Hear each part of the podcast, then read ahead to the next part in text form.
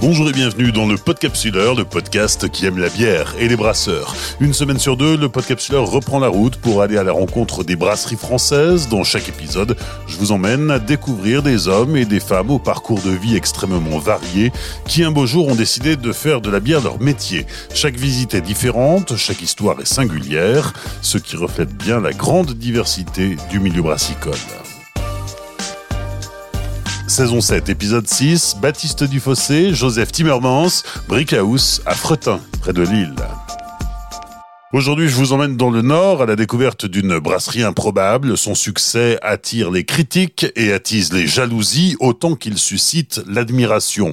Brickhouse est né quelques jours avant le début du Covid et a connu tous les confinements, la joie des fermetures administratives et autres freins à la distribution. Mais ses fondateurs ont su mettre la période à profit et n'ont cessé de développer l'entreprise, n'hésitant pas à changer le cap initial en accélérant certains projets, en prenant des risques. Reprenant les codes de la Startup Nation, Brickhouse a réussi en trois ans à peine à lever plusieurs millions d'euros pour financer son développement qu'elle veut galopant en ouvrant des taprooms dans son fief du Nord, mais aussi à Bordeaux en attendant Paris ou Reims. À la fin de l'année, Brickhouse devrait compter autour de 300 salariés et les fondateurs ne comptent pas en rester là. Bonjour, moi c'est Joseph Timmermans. Je m'occupe aujourd'hui de la RSE chez Brickhouse. Bonjour, moi c'est Baptiste Dufossé. Joseph ne l'a pas dit, mais on est tous les deux cofondateurs de Brickhouse. Et moi, j'en suis aujourd'hui le, l'humble CEO ou DG. Euh, donc, euh, je gère la boîte.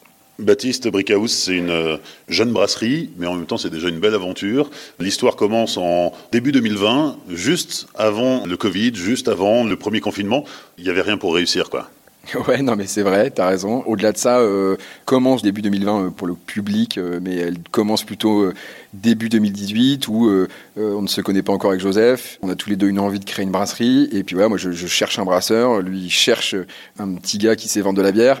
Et en fait, on réfléchit, on mûrit le projet pendant 2018, on, on quitte nos boulots fin 2018, on bosse tout 2019 sur le projet, on trouve le site, Joseph fait les bières, moi je fais les travaux. on décide d'en faire une taproom en plus sur place c'est-à-dire que sur la lieu de la brasserie, on, se dit il faut en faire une taproom euh, parce qu'il y en a encore pas assez en France et il y a un truc à faire.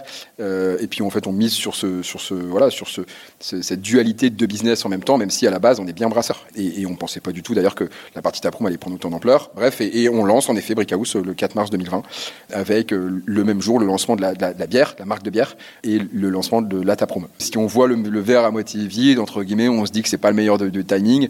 Nous, on aime plutôt se dire que on a vécu euh, une adrénaline euh, qu'on n'oubliera jamais pendant dix jours, parce que tout d'un coup, on a eu un monde de dingue euh, chez nous, on a eu un, nombre de clients et de demandes de biens.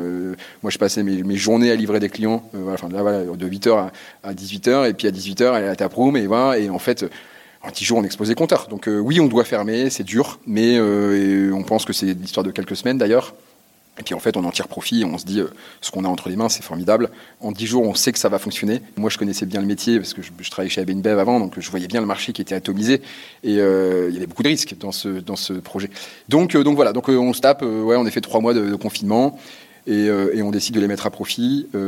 Joseph brasse, brasse, brasse, il s'arrête pas de brasser, parce qu'en fait, au bout de 10 jours, on était en rupture, donc nous, finalement, on était bien contents que ça se ferme, rien que pour ça. Et puis moi, je dis à Joseph, écoute, Jo, ça cartonne ce truc. Il faut qu'on trouve d'autres sites. J'ai des idées qui mûrissent, je regarde des, locaux euh, autour dans la, dans l'agglo lilloise, parce qu'on est lillois, hein. et puis en même temps, euh, je livre des particuliers la journée. Et puis en fait, on réouvre en juin, après avoir livré 1000 euh, particuliers, et avec deux sites en poche qu'on a trouvés pendant ces trois mois-là. L'été est dantesque, l'été est monstrueux. Et donc, on décide d'aller voir nos banquiers en septembre, après avoir fait des, belles analyses sur les sites qu'on a trouvés sur l'île intramuros, enfin l'île en plein centre de l'île, et puis Villeneuve d'Ascq, qui est de l'autre côté de l'agglo lilloise du premier site, enfin la brasserie. Et en fait, euh, euh, le banquier nous dit Banco, je vous suis.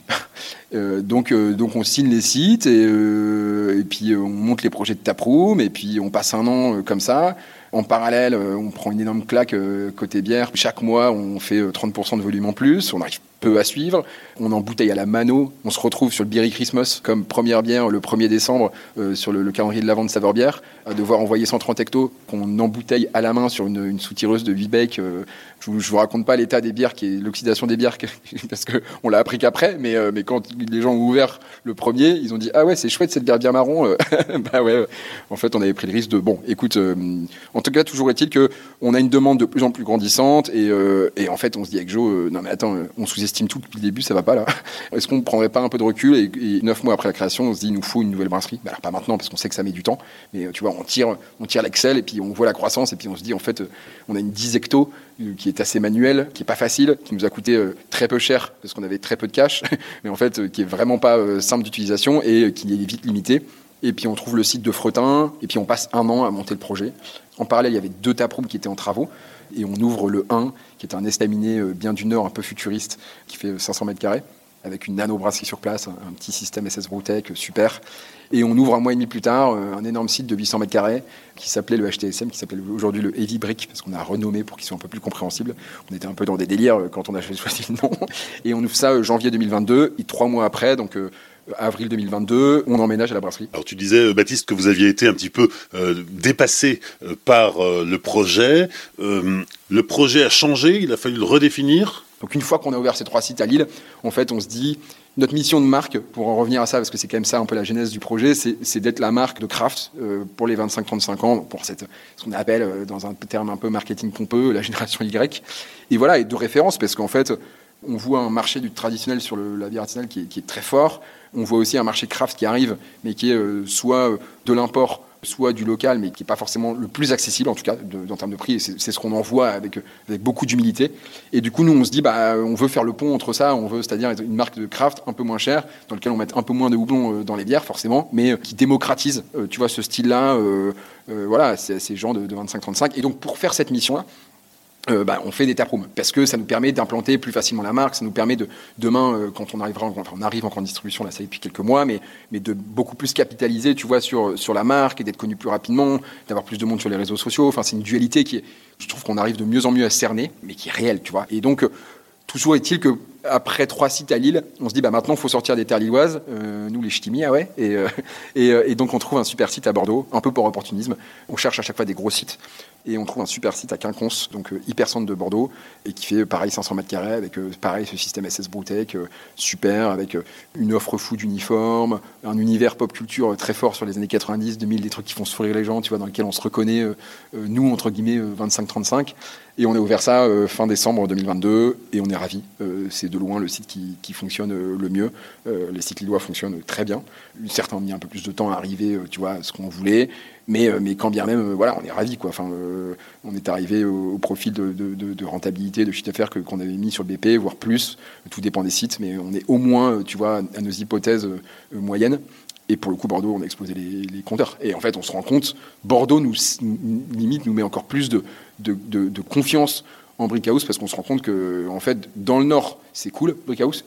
Mais enfin, je dis ça avec énormément d'humilité. Hein, mais en fait, dans les régions où il y a moins de bières et du coup moins de brasseurs, il y a un marché, euh, il y a un truc euh, qui est fort. Et en parallèle, en fait, euh, ce qui est trop chouette, c'est qu'on a réussi à faire l'inauguration de Bordeaux en même temps que l'arrivée chez Monoprix. Et en fait, on a vu tout d'un coup des volumes de dingue qui sont sortis chez Monoprix. Et là, on arrive pour dans la vraie grande distribution, entre guillemets, avec plusieurs enseignes, avec Intermarché, avec Auchan. Et les volumes sont. Enfin, c'est assez dantesque. On a eu nos premiers camions qui sont sortis tout d'un coup. On se dit waouh Et sur des commandes récurrentes sans l'état promu de Lille, on n'aurait jamais eu ce projet de 40 hectos. Et en fait, notre vision, c'est on est une marque de bière qui a trouvé un autre moyen que d'autres. Eh, on l'a pas inventé, hein, je veux dire, il y en a plein d'autres avant nous qui l'ont fait dans d'autres pays ou même en France. Mais avec cette petite différenciation un peu boostée sur la déco et très expérientielle pour mettre au service de la bière. Et aujourd'hui, on a du coup quatre taprooms, une brasserie, et on a trois ouvertures qui sont en travaux. La prochaine, dans un peu plus d'un mois, dans lequel on était tout à l'heure, à Paris, qui est un énorme site de 1200 mètres carrés. Ça va être monstrueux. Vraiment, on est, enfin, on était, je pense, avec Joe, hyper fiers. Et en parallèle, on a euh, un dernier site à Lille, euh, assez dantesque, enfin, d'un point de vue architectural, assez impressionnant. Et Reims, qu'on ouvre euh, ça début 2024, plus petite taproom. Donc comme ça, on aura mappé la ville du vin et la ville du champagne. donc voilà, notre vision, c'est de consolider, de créer. alors j'aime pas ces termes très business, mais il y a quand même à un moment un, truc à structurer pour gravir des échelons gentiment et ouvrir au gré des années prochaines bah, des nouvelles taprooms qui en même temps nous permettent de déployer et de développer le CHR et, aussi la GMS. Parce que voilà, on fait quand même 80% de nos volumes en dehors de nos taprooms. De toi à moi, moi, mon objectif, c'est plutôt que la bière soit ailleurs que dans nos taprooms. On se bat pour qu'elle soit accessible, on se bat pour qu'elle soit populaire, on se bat pour qu'on ne soit pas une brasserie entre guillemets de niche, et on se bat aussi pour que les gens comprennent bien qu'on n'est pas restaurateur. Enfin, on est devenu, oui, et, ce serait mentir de dire qu'on ne sait pas restaurer les gens, mais on n'est pas restaurateur. On est véritablement brasseur, on a une culture très forte autour de la bière, on est tous les deux picousés par la bière avec, Joe, on fait ça pour la marque de bière. Au-delà du discours bien rodé, il y a quand même quelques questions euh, auxquelles il va falloir que tu répondes, Baptiste. Qu'est-ce qui peut expliquer, un, le, succès aussi fulgurant euh, de Brickhouse, parce que 2020 c'était quand même hier, et euh, deux, comment ça se finance tout ça Parce que ouvrir 4-5 taprooms à, droite à gauche, des beaux établissements avec des sacrées capacités d'accueil, forcément il faut de l'argent. Et comment la mayonnaise a pris Écoute, avec franchement, je te dirais qu'il y a quand même une belle part de chance. c'est sûr qu'on a repris des codes de trucs qui existaient. Je suis un grand malade de Brewdog depuis 10 ans déjà, avant même d'arriver chez InBev, tu vois, j'étais déjà euh, James Watt, Martin Dickey, euh, tu vois, les Business for Punks, euh, je l'ai lu, je sais pas, 5, 6, 7 fois. Et je trouvais le modèle très chouette. Je trouvais qu'il manquait ça, je dis je, mais c'est nous avec Joe, qu'il manquait ça, comment dire, en France. Il y avait plein de super acteurs et qui faisaient de la super bière. Et, d'ailleurs, notre grande frousse au début, c'était est-ce qu'on va réussir à faire des bières bonnes? Donc on a mis énormément de temps. Joe a, mis, a passé un an dans son garage. Et ça, c'est vraiment pas un, mythe, quoi. C'est, il a vraiment passé un an dans son garage sur un Brewmaster 30 litres à faire trois brassins par semaine avec trois dry hopping différents par brassin pour tester. On avait un testing toutes les deux semaines avec un club euh, tu vois, de potes ou pas, de gens qui connaissaient la bière ou pas, tu vois, qui suivaient le projet pendant un an. Donc on a mis beaucoup de focus sur la qualité des bières. On avait repris les codes, euh, tu vois, de la com avec euh, un crowdfunding, avec. On a passé beaucoup de temps à, créer la marque. On a une super agence. On a pris la plus chère parce qu'on pensait que c'était la meilleure. Et en fait, il se trouve que franchement, je pense qu'on a pris la meilleure, qui est Nash Young. Donc j'en profite pour faire petit, une petite dédicace. Et donc comme produit, bah, le lieu est top. Euh, on a repris une, ancienne friche euh, voilà, qui est à, 3-4 km de Lille. Son gros atout, c'est son parking de 500 places, c'est son jardin euh, de 800 mètres carrés. Enfin, tu vois, il y avait des codes à un moment aussi où les gens avaient envie de sortir de chez eux. Et après, on a été très orienté réseaux sociaux. Le fait d'être deux et d'être comment dire, assez spécialisé sur nos domaines avec Joe a fait que lui a pu passer beaucoup de temps sur le produit, quand moi je passais beaucoup de temps sur la partie commerciale et, comme tu vois. Je pense qu'on a un besoin de bien faire. Moi, je suis un, grand, grand malade du détail et je suis un grand perfectionniste. j'apprends aussi. Tu peux être perfectionniste avec toi, mais tu peux pas non plus euh, être intransigeant avec tout le monde. Toujours est-il que je pense que c'est un, bon concours de circonstances. Je pense qu'on a trouvé les bons distributeurs euh, dès le début, des bons acteurs qui nous ont permis de consolider sur la partie euh, distributive, euh, tu vois, en CHR. Et voilà, et je pense que le modèle, on n'a rien inventé, quoi, tu vois. tu vois, Brewdog, c'est juste qu'on a fait des lieux qui sont un peu plus colorés, parce que notre marque est un peu plus colorée. Mais tu vois, on n'est pas, au, contraire, on, a beaucoup de choses à apprendre d'eux. Donc voilà, je pense à un bon concours de circonstances. Euh, une part de chance, il faut pas se le cacher. Beaucoup de boulot, évidemment. Euh, franchement, euh, quel plaisir ce projet. Les chiffres. Ah, sur la partie financement, la partie émergée de l'iceberg, je pense que on sous-estime la partie financement dans un projet alors que nous, elle est au cœur du projet. C'est-à-dire, enfin, elle est au cœur du projet, attention. On s'est solidement structuré. Alors, aujourd'hui, euh, la boîte, elle est tellement bien gérée par rapport à il y a trois ans, c'est évident, parce qu'à l'époque, on faisait tout avec Joe, donc euh, forcément, on pouvait pas. Mais, voilà, et donc, on a commencé, euh, si tu veux, avec Joe, on a mis tous les deux 40 000 euros dans le projet. On a eu des prêts d'honneur, on a été chercher, grosso modo, on avait 40 000 euros de prêts d'honneur par-ci, par-là de la, de la ville. On a eu 120 000 euros du coup d'apport, avec nos apports à nous. Joe, Joe a quand même vendu sa baraque pour mettre ses 40 000 euros. Donc on s'est mis comme il faut. Enfin, c'est-à-dire que moi, en effet, j'ai pas vendu ma baraque, mais j'avais 25 ans. 40 000 euros, c'était quand même une belle montagne euh, à mettre, mais on s'est dit, il faut y aller. Et on a levé 800 euh, 000 euros de prêt avec 120 000 euros. Donc on a fait un énorme effet levier. Projet brasserie 600 euh, 000 euros, projet taproom 300 000 euros. Donc en tout, tu vois, on, a fait, on avait un budget du projet de 900 000 euros. On a fait beaucoup de choses par nous-mêmes. On allait chercher 10 euros par 10 euros. Enfin, franchement, je t'assure que oh, quand je vois aujourd'hui les efforts qu'on a fait pour arriver à ce qu'on a bâti à Saint-André, avec, entre guillemets, pas si peu, mais c'est assez lunaire. Et, c'est une de nos fiertés avec Joe. Et à côté, les deux autres sites qui sont arrivés parce qu'on n'avait pas encore d'entrée d'argent ou très peu. En fait, on a mis le bénéfice de la première année dans l'apport du premier site qui nous coûtait 900 000 euros. On a mis 150 000 euros de, bénéfices qui a tout de suite effet, effet levier. Et après, l'apport du troisième site, euh, on a fait un prêt participatif sur Mimosa et la banque nous a dit écoutez, si vous arrivez à recueillir 200 000 euros de dette, alors que c'est du bas de bilan, normalement, c'est pas un truc que tu vois comme un apport, mais eux nous ont dit euh, auprès de, particuliers, ça veut dire que ça va marcher et nous on met le reste. donc 600 ou 500 000 euros. Et en fait, ça nous a financé les trois premières taproom et la brasserie. Donc en fait, avec 40 000 euros chacun, euh, voilà. Quasiment un an et demi après le lancement, mi-2021. On a fait une obligation. on a été chercher une grosse, grosse dette de plus de 3 millions qui nous a financé une partie de la brasserie et des premiers recrutements de personnes structurantes, tu vois, euh, typiquement directeur financier, un directeur des opérations. Enfin, en fait, on se rendait compte qu'on pouvait plus gérer la boîte de cette même façon. Et donc là, euh, on a eu euh, plusieurs fonds du Nord. On a eu Finorpa, qui est un petit fonds bien chouette, local, une Nord Capital, qui est un fonds du Nord aussi, et voilà, et la BPI. Et donc ça, c'était la première levée de fonds il y a deux ans. Et après, on a fait une autre levée de fonds où on a ouvert le capital, il y a un peu plus d'un an. on a, pour la première fois, on a mis autre que Joseph et moi, euh, des gens au capital. Je, dis ça parce qu'en fait, déjà à l'époque, ça faisait un an qu'on entendait des rumeurs comme quoi euh, la boîte était euh, détenue par Abein ou était détenue par Heineken ou par trois brasseurs. Enfin, c'était drôle. on est tous les deux sur French Beer on est tous les deux sur Boulalouz, on est tous les deux sur.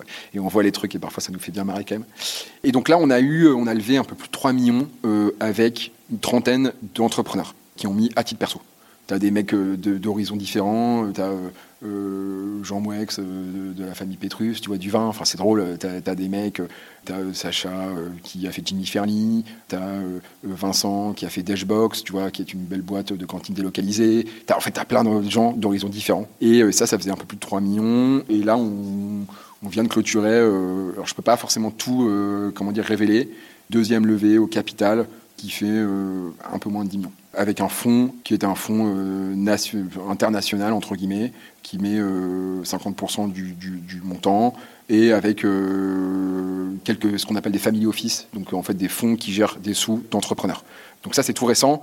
Tout ça pour revenir au modèle de Startup Nation, oui, en effet, on a emprunté quelques méthodes très start-up, comme l'a fait euh, bien avant nous euh, un Brewdog. Et il n'est pas exclu d'ailleurs, on a toujours voulu mettre le, client, euh, le briqueur, entre guillemets, celui qui nous suit dans notre communauté, au centre de notre vie. Et je pense que dans les prochaines années, on ouvrira notre capital ouais, à nos clients. En tout cas, c'est un souhait qu'on a, quoi, c'est clairement. Et, on a envie de, co-construire là-dessus. Ça nous a permis de passer un seuil, tous ces financements. Et aujourd'hui qu'on a à peu près ce seuil-là, on va grossir, on va plus faire 300% de croissance. on fera 100, euh, et puis l'année d'après on fera 80, et puis l'année d'après. Et en fait, l'objectif c'est euh, de créer une boîte pérenne qui est euh, solide financièrement et qui ne nécessite plus euh, à terme de lever de fonds, qui permettent euh, avec ce seuil-là de partir d'une base plus haute que ce qu'on aurait eu si on n'avait pas pu profiter.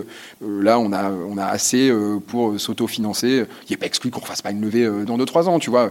On a toujours cette envie-là d'aller peut-être un jour au UK, mettre des taprooms et aller en retail au UK, ou peut-être aller en Belgique, ou peut-être. Mais on a beaucoup de choses à faire en France. Et on est français, et on est ch'ti, et on a envie de montrer à Lyon que, comment on fait des Welsh, on a envie de montrer à Paris comment on fait de la triple, on a envie de montrer. Enfin, tu vois, il y a un gros, euh, une grosse envie de, créer un chouette truc en France de manière pérenne. Donc tout ça, ça fait beaucoup de chiffres, mais il y a la rumeur quand même. Tu as parlé de Trois Brasseurs qui fait partie euh, du groupe Agap. Euh, le groupe Agap, c'est la famille Mullier. Il y a des Mulliers chez Brickhouse? Non, il n'y a pas de mullier chez Brickhouse. Il n'y a pas la FM, tu vois. J'ai entendu l'association familiale des mulliers chez nous. Non, non, il y a une trentaine d'entrepreneurs. Il y en a certains qui ont des liens parce qu'ils sont du Nord, donc qui ont des liens avec les mulliers, parce qu'ils les connaissent ou qu'ils les côtoient, ou que, enfin voilà, mais c'est la vie, tu vois. Donc la boîte appartient en grande, grande majorité à Joseph et moi et en, petite minorité c'est d'abord ces, 30 entrepreneurs. Dans ces 30 entrepreneurs, il y a peut-être 5 euh, du Nord, tu vois. C'est beaucoup de gens qui sont euh, parisiens ou qui sont un peu partout en France, ou, à Londres, ou machin.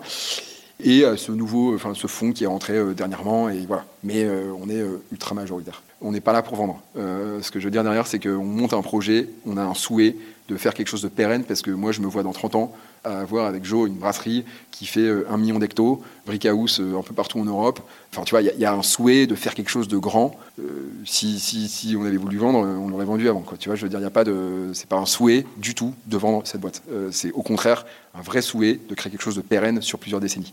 Alors, je fais pas ça pour mes enfants, mais si jamais mes enfants dans 30 ans me disent, papa, j'aimerais trop faire ce métier, je serais ravi de, de voilà, plutôt m'inscrire dans un truc vraiment pérenne.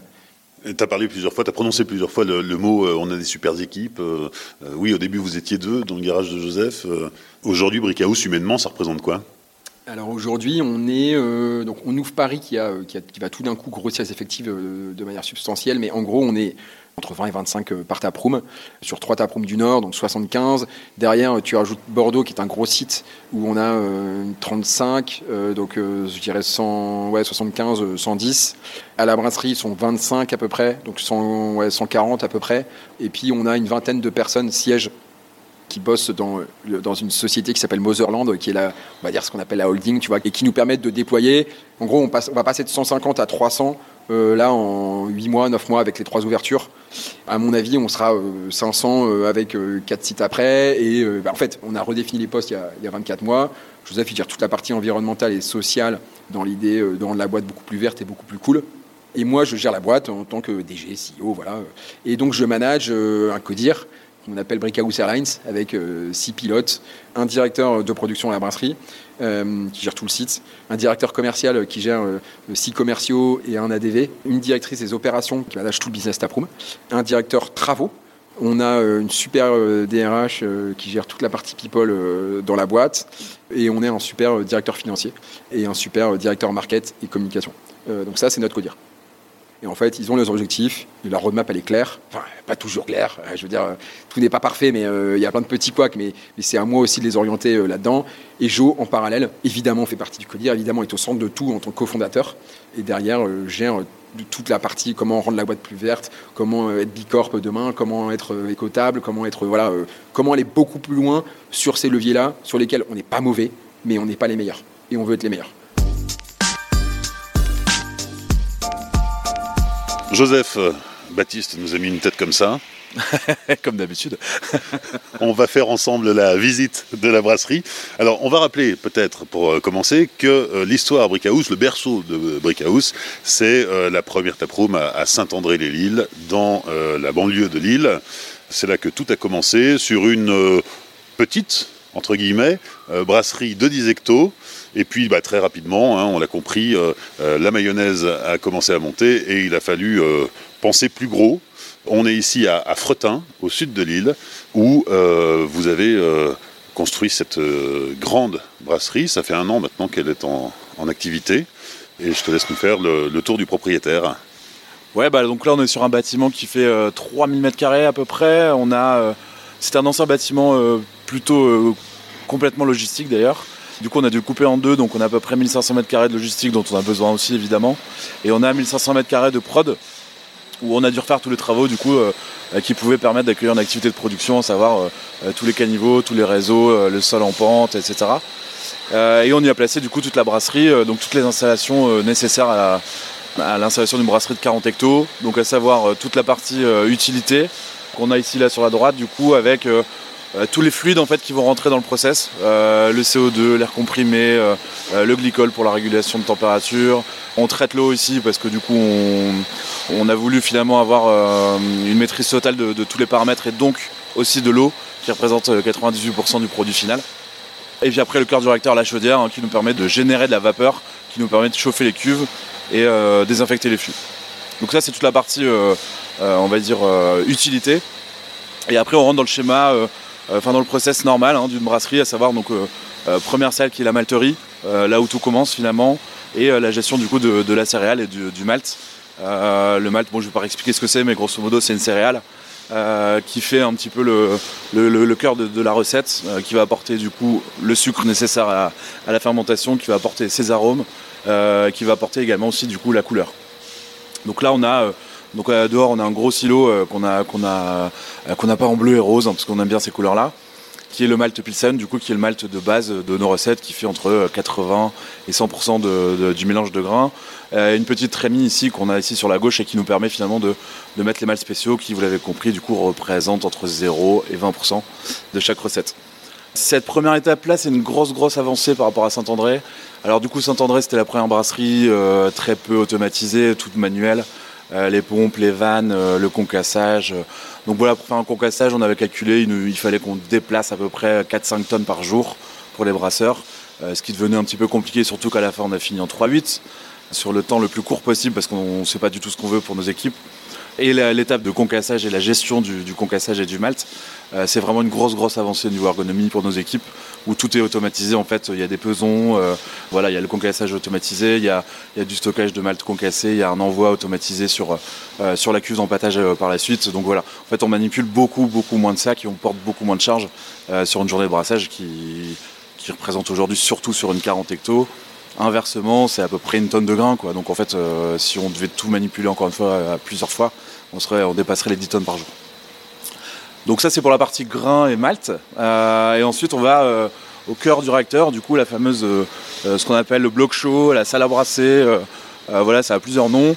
L'idée c'est que c'est nos, grosses marmites qui nous permettent du coup de, faire la cuisson, de faire la cuisine finalement. Euh, donc voilà, on est sur une euh, sur une 3 cuves, donc avec une cuve d'empattage qui nous permet du coup de l'extraction des sucres selon euh, des, des, de température. deuxième cuve, la cuve filtre, qui va nous permettre du coup de filtrer ce mou, ce jus sucré qui est un petit peu le, le travail du brasseur finalement, d'extraire ce, jus dans les bonnes conditions avec le bon taux de sucre, avec le bon taux de sucre résiduel, enfin complexe, simple, etc. Enfin toute la partie que vous connaissez. Et la dernière cuve qui est la cuve d'ébullition, euh, qui nous permet aussi de faire le whirlpool. Euh, donc voilà, l'ébullition, ça nous sert à stériliser le mou, ça nous sert à aromatiser et amériser du coup grâce au houblon et aux épices qui euh, ne craignent pas le chaud, comme les poivres, comme le miel, comme les fruits séchés. Sachant que sur les bières où on rajoute du fruit frais, on va dire, ça se passe pas ici, ça se passe plutôt à froid pendant la fermentation. Ensuite, on passe par ce petit outil là qui est un échangeur à plaques qui nous permet de descendre la bière de 100 degrés puisqu'on a fait bouillir pendant une heure à euh, l'optimum de fermentation. Sur les fermentations, on est plutôt autour de 20 degrés et sur les fermentations basses, on est plutôt entre 7 et 15 degrés. Euh, donc là, on a tout un, tout un réseau de piping, de tuyaux qui nous permet d'aller euh, jusqu'à la cave, donc toute la partie fermentation. et entre deux, on va passer devant un outil qui est aussi une grosse amélioration par rapport à Saint-André parce que euh, l'idée d'un brasseur, c'est de savoir si sa bière est plutôt bien faite, bonne, stable dans le temps. Euh, c'est Slabo, sur lequel on a pas mal investi d'argent euh, parce que du coup, on voulait absolument passer le cap en fait de, cette analyse et de les faire nous-mêmes surtout. donc, on va pouvoir analyser pas mal de choses sur la bière, donc toute la partie physico-chimique, je veux dire classique que tous les brasseurs font sur le pH, le taux de sucre, etc. on va pouvoir aussi mesurer le taux d'alcool, qui en général fait par calcul, mais là, on a le matériel qui nous permet de le faire. Et on a toute la partie microbio qui nous permet de vérifier qu'on n'a que nos levures dans la bière et qu'on n'est pas euh, euh, des petites levures sauvages qui vont euh, créer des choses pas cool, des bactéries qui vont nous faire une fermentation lactique qui va transformer la bière en sour alors qu'on n'a pas envie. Donc l'idée c'est qu'on vérifie chaque lot de bière finalement qui sort. Et l'avantage c'est qu'on peut le faire du coup nous-mêmes et qu'on est du coup dans une sorte de rapidité qu'on n'a pas si on fait appel à prestataire. Juste à côté on a du coup la chambre froide où on va venir stocker du coup surtout les houblons qui préfèrent le frais que le chaud évidemment. Euh, et quelques levures, notamment les levures liquides, puisqu'on travaille sur euh, deux sortes de levures, des levures sèches et des levures liquides, qui sont plutôt conservées au froid aussi. À côté de la chambre froide, on arrive au pied des fermenteurs. Alors il y a beaucoup de fermenteurs, il y a encore de la place, hein, mais il y a beaucoup de fermenteurs et des fermenteurs de différentes tailles. Évidemment, vu qu'on a une première activité sur, euh, sur Saint-André avec une brasserie de 10 hectos, on avait des fermenteurs adaptés à cette taille-là. Et là aujourd'hui, quand on rachète des cuves, du coup, bah, l'idée c'est que la cuverie et la partie fermentaire, ça devient le premier goulot d'étranglement dans une croissance. Euh, donc évidemment, on a acheté des cuves plus grandes. Donc effectivement, aujourd'hui, on a quatre tailles de fermenteurs différentes. On a du 40 hecto et du 50 hecto qui étaient déjà à Saint-André. Donc 5 cuves et 3 cuves, donc ça fait 8. Euh, on a racheté 8 cuves du coup à l'ouverture de cette brasserie ici, donc 4 cuves de 100 hecto et 4 cuves de 200 hecto. Et on vient juste de recevoir euh, deux nouvelles cuves de 200 hecto qui nous permettent de, bah, maintenir euh, cette, croissance et d'y aller petit à petit. Mais il y a encore une activité de brassage à Saint-André Ouais, alors sur euh, Saint-André, euh, sur Saint-André, en fait, on a, on a mis un stop parce qu'on avait eu beaucoup de boulot ici pour la mise en place. on a réouvert Saint-André d'ailleurs après quelques petits travaux sur la taproom en novembre. On en a profité pour réouvrir du coup la, salle de brassage où on vient brasser devant les clients. voilà, donc c'est un peu expérientiel en plus, donc c'est très cool et ça nous permet aussi de faire des, des bières un peu plus dingues, des petites collabs où euh, il y a la, fameuse collab qu'on connaît avec les autres brasseurs, mais on a aussi des collabs avec euh, euh, par exemple des restaurateurs. Et ce week-end, on a encore fait une, une, collab, une super collab avec Michael Bror, du coup, qui est un restaurateur bien connu de la région lilloise. Et on a fait une bière un peu dingue où il, nous a demandé de faire une bière à base de moule parce qu'il voulait faire une pizza à la moule. Et du coup, bah, on a fait une bière à la moule avec les coquilles de, moule et le jus de cuisson.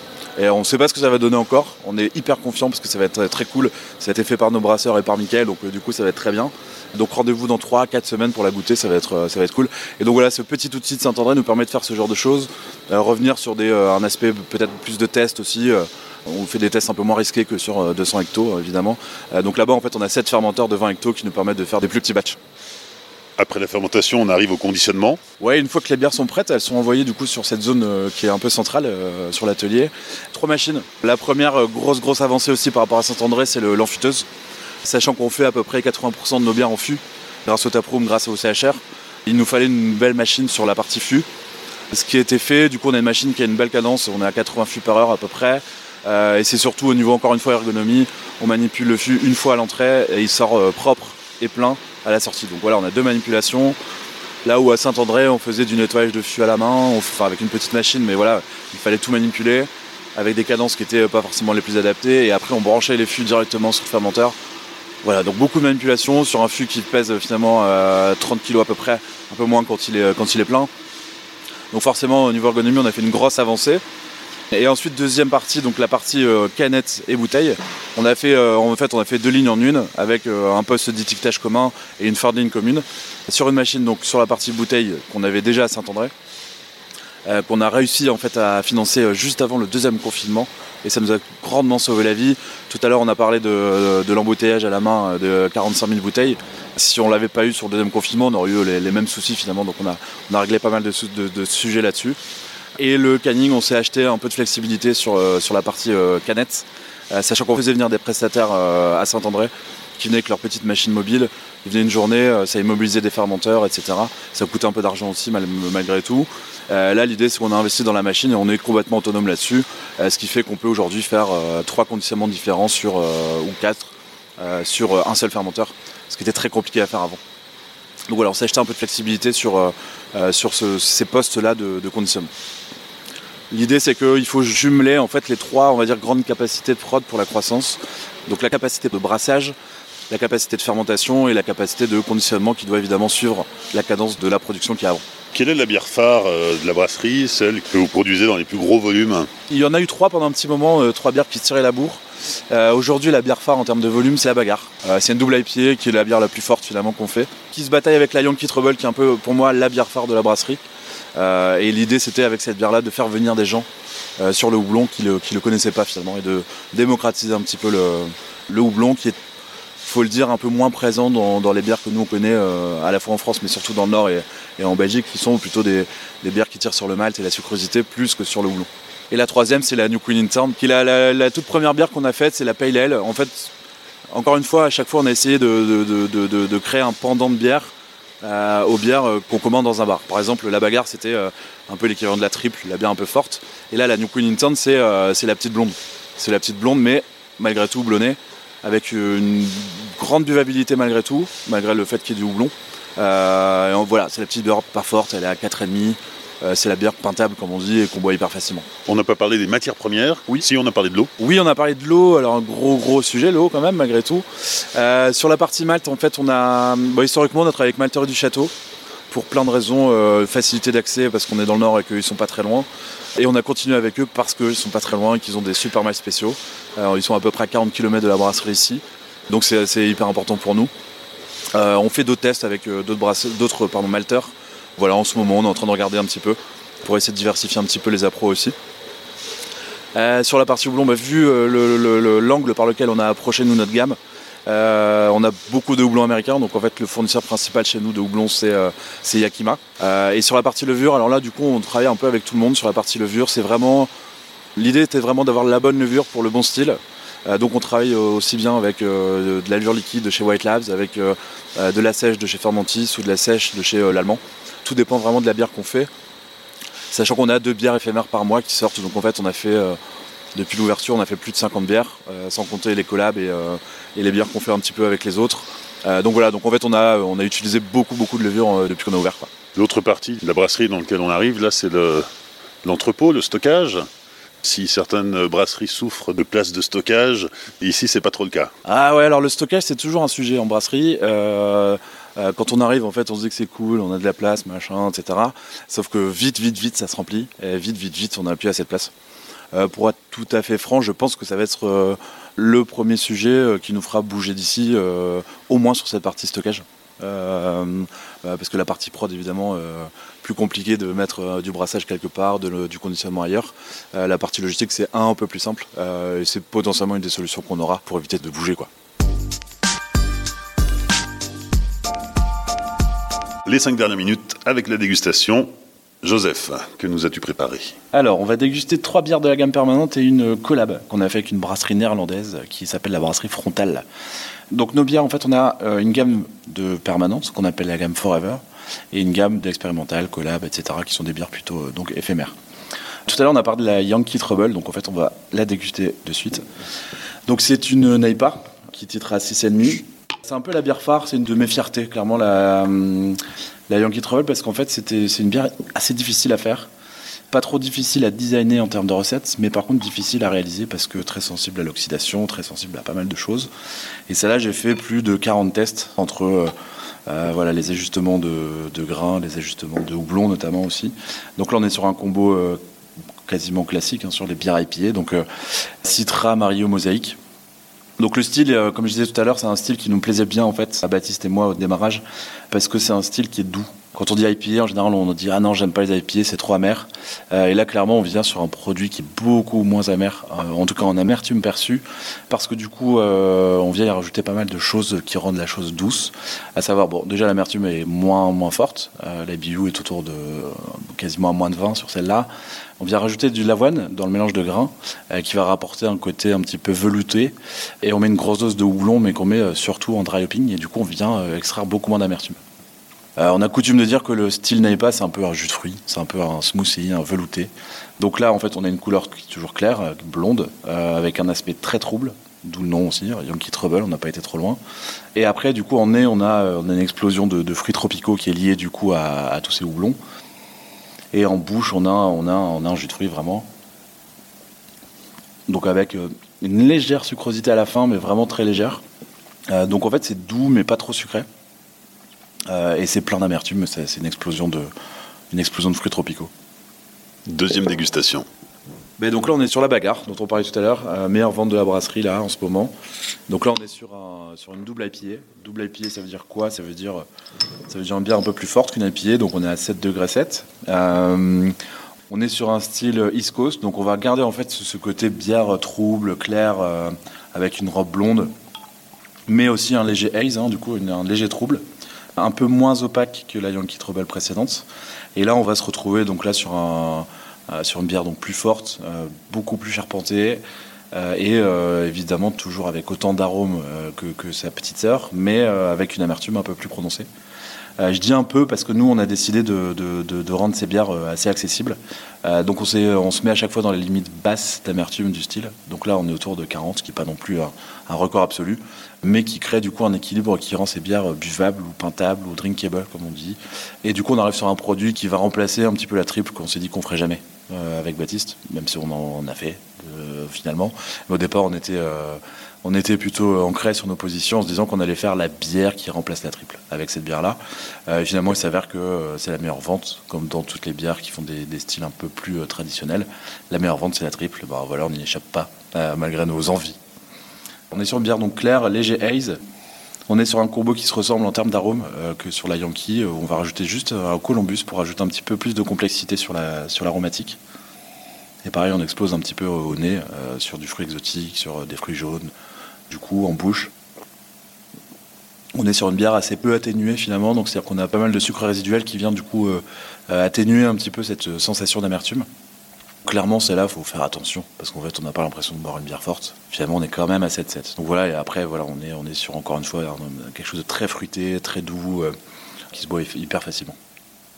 Troisième dégustation, la Under Acid, une Berliner Weiss. Comme son nom l'indique, elle est effectivement acide. Euh, cinquième bière, celle-là du, du coup de, de la gamme euh, Forever. Alors oui, ce que je disais tout à l'heure, c'est que la gamme Forever, j'ai oublié de le dire, c'est que c'est nos, nos clients et nos consommateurs en fait qui élisent la bière veulent. On met deux bières au vote, et en fait, euh, ce, sont nos clients qui votent. Donc celle-là, c'est la cinquième euh, du coup qui est rentrée dans la gamme. Donc là, euh, je parlais de la Yankee Trouble, c'était une fierté parce que beaucoup de tests, machin. C'est la fierté parce que finalement, il n'y en a eu qu'un qui était le bon. En fait, non, il y en avait 10, mais en fait, on est revenu sur le premier. C'est une Berliner Weiss, donc euh, fruitée. Donc, encore une fois, l'équivalent de la bière rouge, parce qu'on s'attendait à avoir des gens qui viennent chercher la bière rouge au comptoir, au bar. Donc, on a fait une bière rouge, mais évidemment pas comme les bières rouges, les Ruby ou autres. On est sur une bière acide, donc pas sucrée. On a un, a mélange de grains classique avec euh, quasiment 50% de blé euh, sur le style et on a rajouté du coup un mélange de fruits. Donc au départ on a fait framboise, on a eu quelques soucis d'appro, etc. Donc on a remodifié un petit peu le mélange. Donc là on fait notre mélange nous-mêmes, euh, gros ail cranberries et cassis, qu'on ajuste nous-mêmes parce qu'en fait le cassis on le voulait un peu présent mais pas trop parce qu'il y a un côté un peu terreux euh, et on voulait garder cette couleur rose. Donc voilà on est, on est sur une bière qui est un peu plus carbonatée que les autres, donc une mousse un peu plus présente. On a une belle couleur rosée. Et encore une fois, l'acidité, on la voulait euh, pas trop forte non plus pour faire venir les gens aussi sur des bières sour, sur des bières acides. Euh, donc on a un pH qui est pas très très bas, on est à un peu plus de 3,5. On utilise une levure de l'allemand qui s'appelle Philly Sour, qui est utilisée aujourd'hui de façon assez simple. En fait, on fait une double fermentation, enfin une fermentation euh, mixte. D'abord, du coup, une fermentation lactique qui va finir faire descendre ce pH, et après la fermentation classique qui va venir donc faire le, le CO2 euh, et l'alcool. On a relevé du coup un petit peu cette, cette acidité, cette fraîcheur par une petite pointe de citron vert qui va venir finir le travail, un peu comme on dit. Et en fait, du coup, ça rend, ça, cette bière qui est pas forte en alcool, donc à 4,5, euh, acidulée et fraîche, du coup, parfaite pour une terrasse en été, euh, parfaite pour euh, vraiment se désaltérer. Et euh, pour se remettre aussi parfois le palais euh, après une bonne dégustation de bière houblonnée ou de bière euh, un peu costaud, euh, ça remet un petit peu le palais à zéro. Évidemment, on est, on sent bien, euh, on sent bien le mélange, le cocktail de fruits rouges. Et en bouche, on le retrouve aussi assez fortement avec, euh, avec la petite pointe de citron vert à la fin, euh, qui, relève, euh, qui relève un petit peu le, le tout en fait et qui donne cette, ce goût très frais. Allez. Donc là, on reste dans le style, on va dire, euh, acide au sens large. Par contre, là, on y a rajouté, euh, évidemment, comme on sait bien le faire, du houblon. Et on l'a fait un peu plus forte. Donc on est à 7,5 en alcool. Et on a une acidité un peu plus prononcée que la précédente. Mais on revient sur. euh, donc le style, c'est une sour double IPA.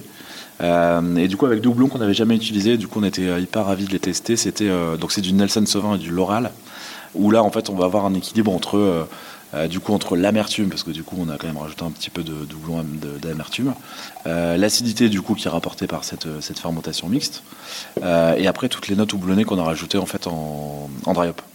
Euh, donc là, on est encore euh, donc sur une bière euh, plutôt. donc là, elle est plus rose, évidemment, elle est, elle est blonde.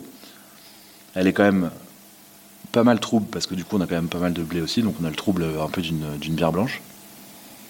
On a, on a un nez qui est, qui est assez intéressant en fait entre le Nelson Sauvin qui rappelle le Sauvignon dans le vin en fait, ce côté un petit peu fruité aussi. Le Loral qui est un houblon euh, que moi perso j'ai découvert sur cette bière et qui est assez incroyable aussi. Et en bouche, on a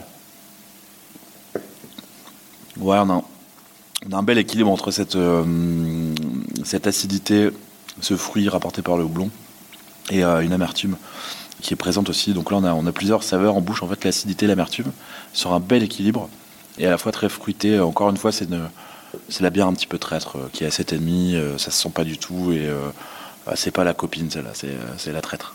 Joseph, en guise de conclusion, et si on s'attache uniquement aux produits bières, hein, on a déjà bien parlé des, des tout à l'heure, mais euh, revenons à la bière. Quels sont les, projets pour Brickhouse, pour la brasserie? Bah, du coup, déjà, on va continuer notre rythme, euh, pas infernal, mais assez soutenu de sortie de bières éphémères.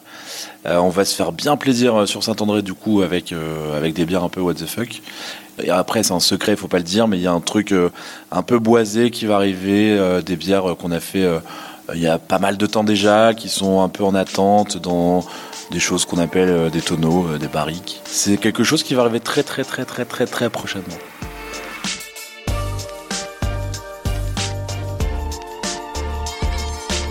Merci à Joseph Timmermans, Baptiste Dufossé et à toute l'équipe de Brickhouse pour leur accueil lors de l'enregistrement de cet épisode. Sur les réseaux sociaux du Podcapsuleur, Facebook, Twitter et Instagram, vous pourrez découvrir la brasserie en images. N'hésitez pas à liker, commenter et partager cet épisode autour de vous. Pensez aussi à laisser un commentaire et 5 étoiles sur Apple Podcast ou sur Spotify. Vous pouvez aussi soutenir le Podcapsuleur sur Tipeee, le lien est dans la description. Rendez-vous dans 15 jours pour découvrir une nouvelle brasserie. D'ici là, souvenez-vous, l'abus d'alcool est dangereux pour la santé, alors savourez mais sans forcer.